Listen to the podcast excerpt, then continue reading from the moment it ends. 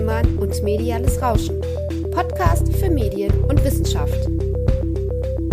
Von und mit Maike Bold und Anna Wiel. Produziert von Avinus e.V. Hallo und herzlich willkommen zu unserem ersten Kammerflimmern Short. In diesem Format soll es darum gehen, Grundlagen der Medien- und Filmwissenschaft kurz zu erläutern. Und ich sitze heute aus aktuellem Anlass mit Professor Dr. Thomas Weber zusammen. Und dieser aktuelle Anlass ist die Debatte um den Dokumentarfilm Lovemobil. Bevor ich dazu komme, Thomas Weber ist Professor für Medienwissenschaft an der Universität Hamburg mit einem nicht unwesentlichen Schwerpunkt auf Medienkulturen des Dokumentarischen und hat, um ein großes Projekt zu nennen, einen Online-Kurs dokumentarischer Film entwickelt, gemeinsam mit Daniel Kuhle, Jasmin Kermanci und anderen Leuten. Und dieser Online-Kurs wird auch verlinkt sein in den Show Notes. Der steht nämlich jetzt auch einer breiteren Öffentlichkeit über die Avinus Akademie zur Verfügung. So, hallo Thomas. Ja, hallo. Worum geht es in dem ganzen Problem? Ich weiß nicht, ob ihr es mitbekommen habt. Es geht um den Dokumentarfilm Lovemobil von Elke Lehrenkraus. In diesem Film werden Sexarbeiterinnen, die in Wohnmobilen an einer deutschen Bundesstraße bei Gifhorn arbeiten, begleitet in ihrem täglichen Leben. So jedenfalls die Annahme. Und jetzt stellte sich durch eine Investigativreportage von Steuerung F heraus, dass sowohl die Prostituierten als auch die Freier gecastet waren, dass es sich also um nachgestellte Szenen, teilweise auch improvisierte Szenen handelt das ist nicht ganz klar. Einzig wahr an dem Film sei Steuerung F zufolge die, ich nenne sie jetzt mal Puffmutter, also die Vermieterin der Wohnmobile. Und das Ganze warf jetzt einige Fragen auf in Bezug darauf, was denn eigentlich echt sein muss im Dokumentarfilm, was man vom Dokumentarfilm erwartet. Es wurde als Fälschung bezeichnet bei Steuerung F auch direkt in der Überschrift. Und wir als sozusagen deren Daily Business ein bisschen auch der Dokumentarfilm ist, würden ganz gern so ein paar Missverständnisse einfach mal ausräumen, ohne dass wir jetzt dezidiert Position beziehen können zu dem Film oder zu der Debatte. Aber mal so die Frage an dich, Thomas, wenn wir uns fragen, was ist echt im Dokumentarfilm? Ich würde es vielleicht etwas umformulieren. Was macht einen Dokumentarfilm glaubwürdig? Ja, Maike, du hast es schon gesagt. Ich möchte nicht unbedingt direkt auf den Film selbst eingehen. Dazu sollte man ihn vollständig gesehen haben. Ich kenne bislang nur Ausschnitte, aber ich kenne natürlich die Debatte über den Film. Und tatsächlich stellen sich hier Fragen nach Authentizität, Echtheit, Glaubwürdigkeit und ähnlichen Begriffen, die auch in der Debatte darüber genannt wurden. Ich selbst finde einige dieser Begriffe eher ungeeignet und würde fast sagen, dass da ein naiver Gebrauch gemacht wird von einigen Redakteuren. Vor allem bei dem Begriff der Authentizität wäre ich sehr vorsichtig, denn der Authentizitätsbegriff ist einer, der sich im Lauf der Zeit kulturhistorisch ohnehin mehrfach in seiner Bedeutung geändert hat und selbst heute noch gibt es unterschiedliche konkurrenzielle Bedeutungen, die wir in unserem Alltag auch bisweilen verwenden also zwischen Authentizität als Echtheit, Authentizität als Unmittelbarkeit, Authentizität als etwas, was auf ein Original verweist oder einem authentischen künstlerischen Standpunkt, der auf die Originalität des Künstlers verweist, gibt es Riesenunterschiede. Ich werde sehr vorsichtig. Authentizität ist ein Zuschreibungsbegriff, der sehr viel mit sozialer Zuordnung, Einordnung, auch Ausgrenzung zu tun hat. Viel weiter kommen wir mit dem Begriff Glaubwürdigkeit, an dem Begriff der Glaubwürdigkeit wird ja deutlich, dass es einer ist, der relativ ist und bei dem es immer wieder auch um Zuordnungen geht nach bestimmten Kriterien. Diese Kriterien werden einmal natürlich von sozialen Bedingungen geprägt und festgelegt, zum anderen aber auch und gerade im Dokumentarfilm von dem, was wir in der Forschung mediale Milieus des Dokumentarischen nennen. Das sind im Wesentlichen die Praktiken, die im Dokumentarischen angewandt werden. Das heißt, hier kommen wir auch in den Bereich der Rolle der Redakteure zum Beispiel. Selbstverständlich. Also es geht um alle Akteure, die an der Produktion, der Distribution, der Aufführung, der Rezeption von dokumentarischen Filmen beteiligt sind und deren Zusammenspiel. Und in der Tat geht es hier natürlich auch um die Redakteure in den Fernsehanstalten, die eine ganz wichtige Rolle spielen, weil ohne sie würde eine Finanzierung von dokumentarischen Filmen, ich präzisiere von Dokumentarfilmen, heutzutage gar nicht mehr funktionieren wenn man nicht von vornherein sagt, dass das lediglich aus einem privaten Interesse, das gibt es manchmal, von Filmemachern hergestellt wird. Und da ist ja auch das Problem, was jetzt unter anderem im Medienmagazin Zap, was in den Shownotes verlinkt sein wird, ganz genauso wie ein längeres Interview mit Sabine Rollberg, was auch verlinkt sein wird.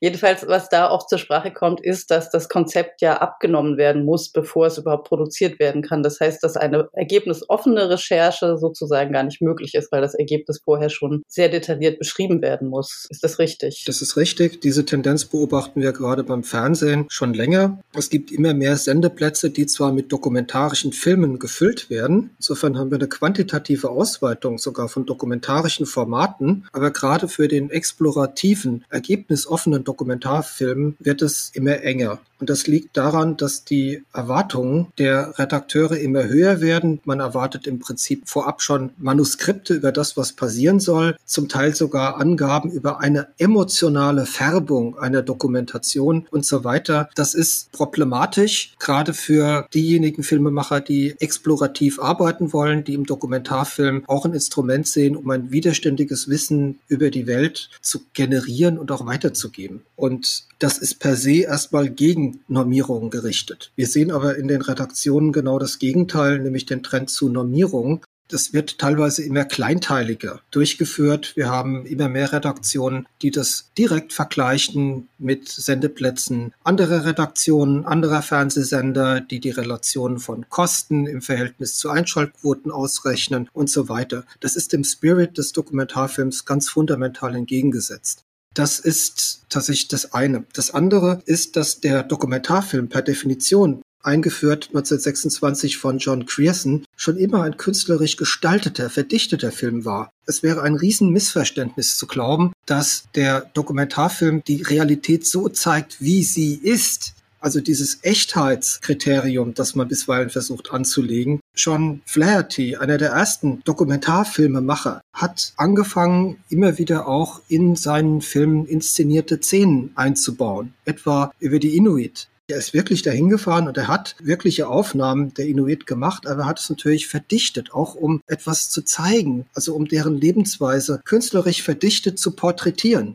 Die Erwartungshaltung von heutigen Redakteuren, dass Szenen eins zu eins der Realität entsprechen müssen, resultiert aus einem Missverständnis, vor allem auch von journalistischen Formaten. Ein Journalist, der eine Reportage dreht, sollte ganz unbedingt sich an Tatsachen halten und nicht anfangen zu inszenieren. Aber das sind industrialisierte, standardisierte Formate. Im Dokumentarfilm haben wir viel mehr Freiheiten von Anfang an. Ich denke jetzt hier auch nicht nur an Essay-Filme, sondern auch an Filme wie, nennen wir mal berühmte Beispiele wie Balls with Bashir, wo ein Filmemacher anfängt, sogar seine Träume, seine Albträume noch mit zu inszenieren in Form von Zeichentricksequenzen. Das ist erlaubt, das darf er. Das Einzige, was beim Dokumentarfilm, das gilt, glaube ich, auch für alle journalistischen Formate ähnlich ist, dass man das natürlich kenntlich machen muss in irgendeiner Form explizit oder implizit, wie die jeweilige Methode des Filmemachers aussieht. Vielleicht hat Elke Lehrenkraus an der Stelle einen Fehler gemacht, um die Abnahme bei der Redaktion ihres Films durchzusetzen.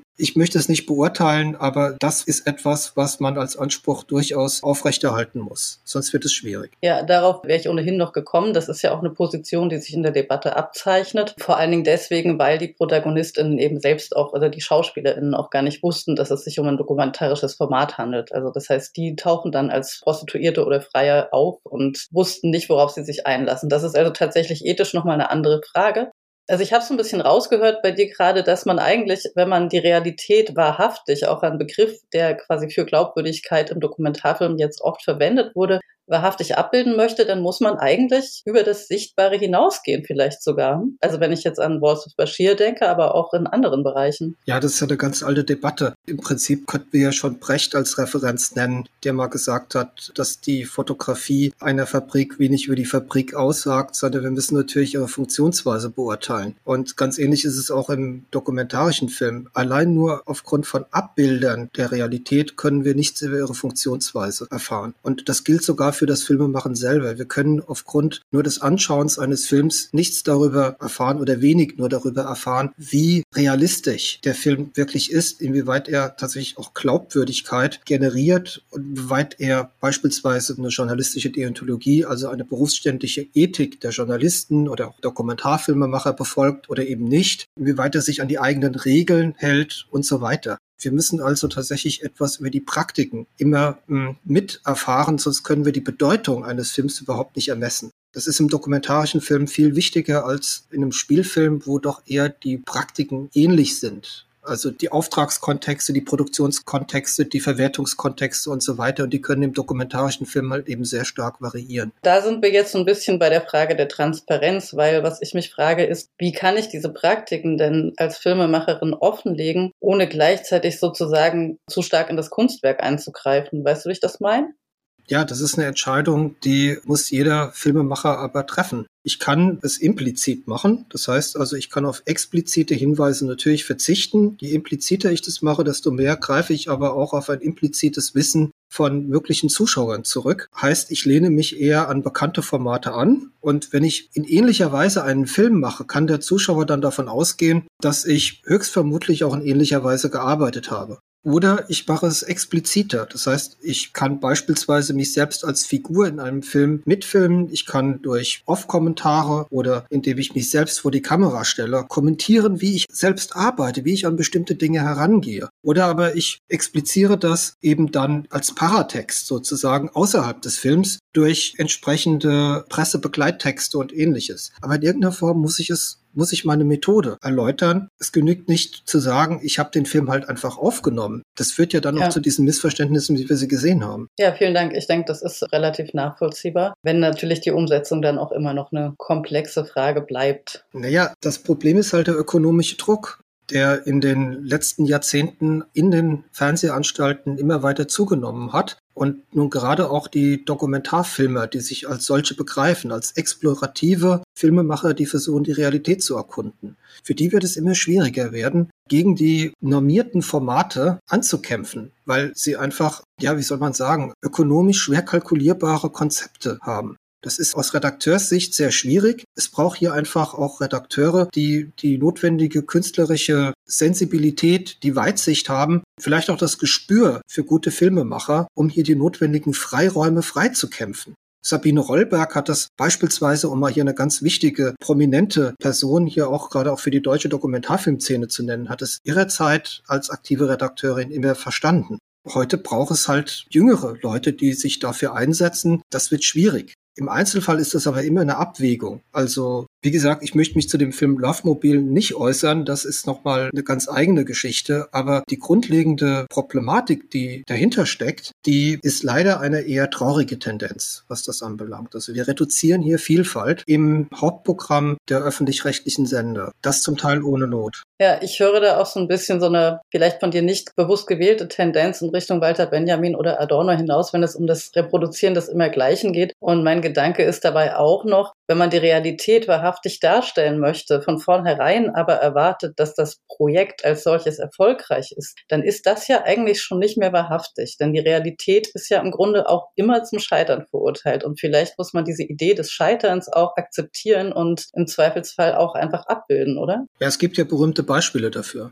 Ich denke an sowas wie äh, David's Nightmare von Hubert Sauper, der versucht hat nachzuweisen, dass der Handel mit dem Victoria Barsch am Victoriasee ein Dreiecksgeschäft ist. Der wird also jetzt nicht nur ausgeführt aus Afrika in die Supermärkte von Europa, der Victoria Barsch, sondern die Flugzeuge, die dahin fliegen, bringen ja auch irgendwas dahin. Die fliegen da nicht leer rein. Und er hat, hatte immer die Vermutung, dass dort Waffengeschäfte getätigt werden. Hat darüber einen Dokumentarfilm gemacht und konnte nun leider diesen Punkt nicht nachweisen. Es ist trotzdem ein hervorragender Dokumentarfilm geworden das ist das, was man mit Scheitern vielleicht verbindet, dass man aber auch hier ein Stück weit auch seine eigene Unzulänglichkeit offenlegt und auch die Art und Weise, wie man arbeitet. Man riskiert dabei natürlich, den Massengeschmack manchmal ein bisschen zu verprellen. Das kann sein.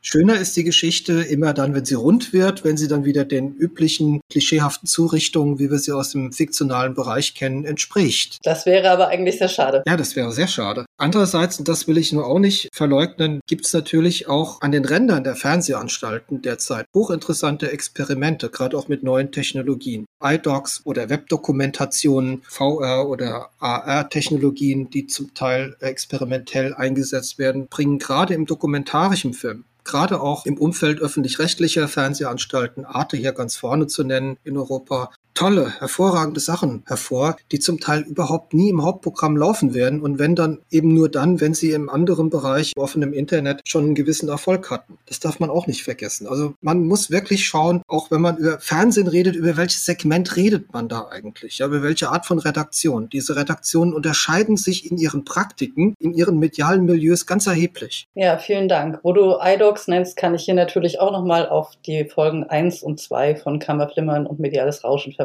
in denen es genau darum geht im Gespräch mit Jasmin Kermanci und Anna Wiel. Thomas, ich bedanke mich bei dir für heute. Ich hoffe, wir konnten vielleicht ein kleines bisschen Wissen zur Verfügung stellen für diese Debatte und weitere Debatten. Ja, nein, ich bedanke mich fürs Interview. War eine Gelegenheit, was klarzustellen. Danke.